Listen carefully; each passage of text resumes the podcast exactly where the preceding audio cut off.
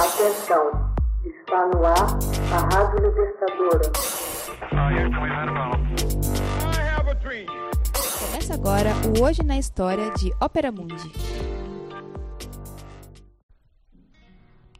3 de junho de 1098. Cruzados tomam Antioquia dos turcos.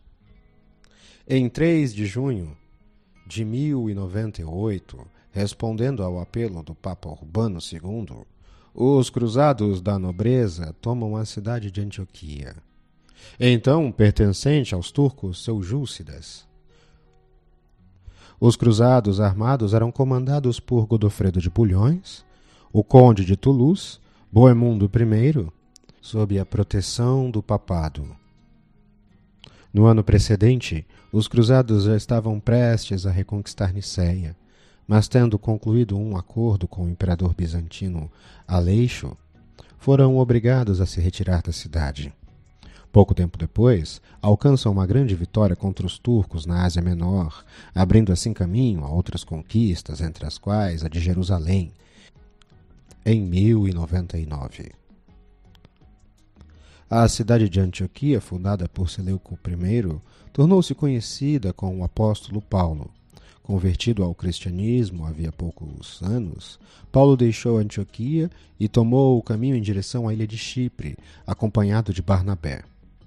Após ter convertido o procônsul local ao cristianismo, viajou no ano de 44 depois de Cristo até a Ásia Menor. Fundou diversas comunidades cristãs no coração dos territórios. Era recebido a pedradas pelos judeus que habitavam essas regiões. Retornaria a Antioquia somente em 47 da Era Comum, empreendendo duas outras viagens missionárias, uma a partir de 50 e a outra em 54. Antioquia foi notícia em 526, quando sofreu um forte terremoto depois da conquista romana. Depois de ter sofrido um abalo moderado no ano de 37 e outro bem mais violento em 115, a cidade desta vez literalmente foi destruída, contando-se um grande montante de vítimas, talvez 250 mil, não se sabe ao certo. Aquela que Roma chamava de a Coroa do Oriente e que em seguida se tornou uma das principais e mais importantes cidades cristãs entrava na Idade Média sob mau agouro.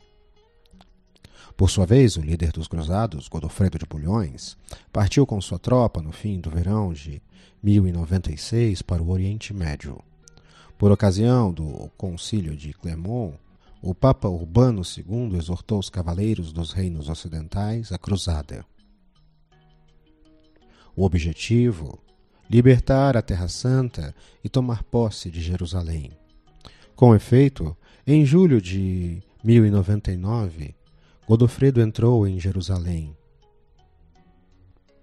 Todos os defensores da cidade, árabes, muçulmanos, judeus, foram massacrados.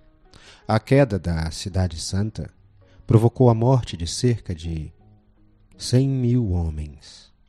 Nasceu assim o Reino Latino de Jerusalém,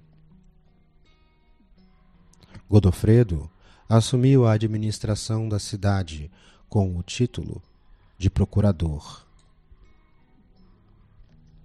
Hoje na História é uma produção de Ópera Mundi, com revisão de Fernanda Forgerini, edição de áudio Laila Manuelle, narração José Igor. Você já fez uma assinatura solidária de Ópera Mundi? Fortaleça a imprensa independente. Acesse www.operamundi.com.br/apoio. São muitas opções. Você também pode fazer um Pix usando a chave apoie.operamundi.com.br. Obrigada!